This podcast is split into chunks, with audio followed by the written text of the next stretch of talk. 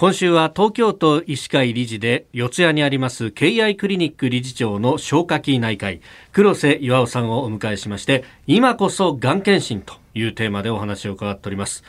あのがん検診これ国が推奨しているものにはどういう種類があるんですか？はい。あの国が正式にあの推奨しているのは、はい、え全部で5種類あるんですけども、はい、まず胃がんが大腸がん肺がん乳がんそして、え子宮頸がんこの5つがあの推奨されています。えそれっていうのはこう選ばれた理由みたいなものがあるんですか？そうですね。まずあの一つはこれらのがんにかかる方が非常に多いっていうことですね。数が多いということ、はい、それから検診を受けることで、えー、メリットがそのデメリットよりもはるかに大きいということがもう科学的に証明されていて、検診を受けることでその予防効果が非常に高いんだよっていうふうに分かっている、まあ、こういったものを国は選んで推奨するがん検診というふうにしております。なるほど。で、まあ、あのこれいろんなね、えー、がんをそうすると調べていくっていうことになると思うんですけれどもどうなんですか？これ一個一個分けてこう検診化にかかるのかワンストップでできるところみたいなのはあるんですかね？そうですね。あの、まあ、あのいわゆるこう専門の、検診専門の医療機関であればですね、はい、あの、全部できるっていうところがまずほとんどだと思います。ただ、その自治体がその指定しているがん検診の医療機関っていうのは、実は専門医療機関よりも一般診療所の方が多いんですね。その、要するにかかりつけの先生に見ていただきましょうっていう、まあ基本的なそのコンセプトがありますから、ですから地域のその一般の診療所と契約している場合があります。そうすると、その一般診療所はその規模に応じてですね、やっぱり内科系であれば、ちょっと婦人科系は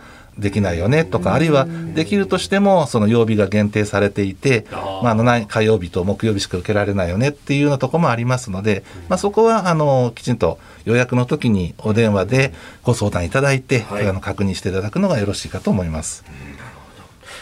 さあ、あの、一つ一つ具体的に伺っていきたいと思いますが、えー、先ほど、まあ、5つ挙げていただいた中に、大腸がんが入ってました。胃がんとか肺がんって、あ、聞いたことあるなって感じなんですが、どうなんですか？大腸がんっていうのも増えてるんですか？そうですね。あのー、まあ、2018年に、まあ、調べたところによりますと、はい、男性が大体8万7千人、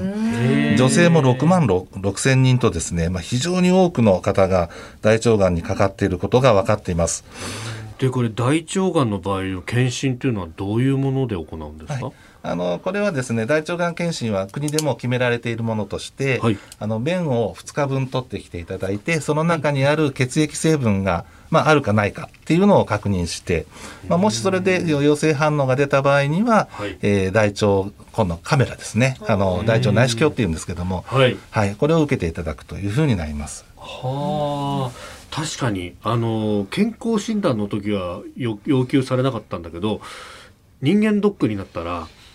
検便というのをやりますね。あれがまさにこの大腸がんを狙いにした検診。そうなんですね。あの一般的に大腸がん検診は40歳以上の方に年1回受けていただくことになってるんですけども、その便に血が混じるということ自体はやはりその腸の中に何か炎症を起こしている、あるいはその不都合なものがあるっていうことになりますのででそうすればその大腸カメラを今度受けなければいけません。で大腸カメラを受けることでもし小さいポリープがあればもうその場で取ってしまいますので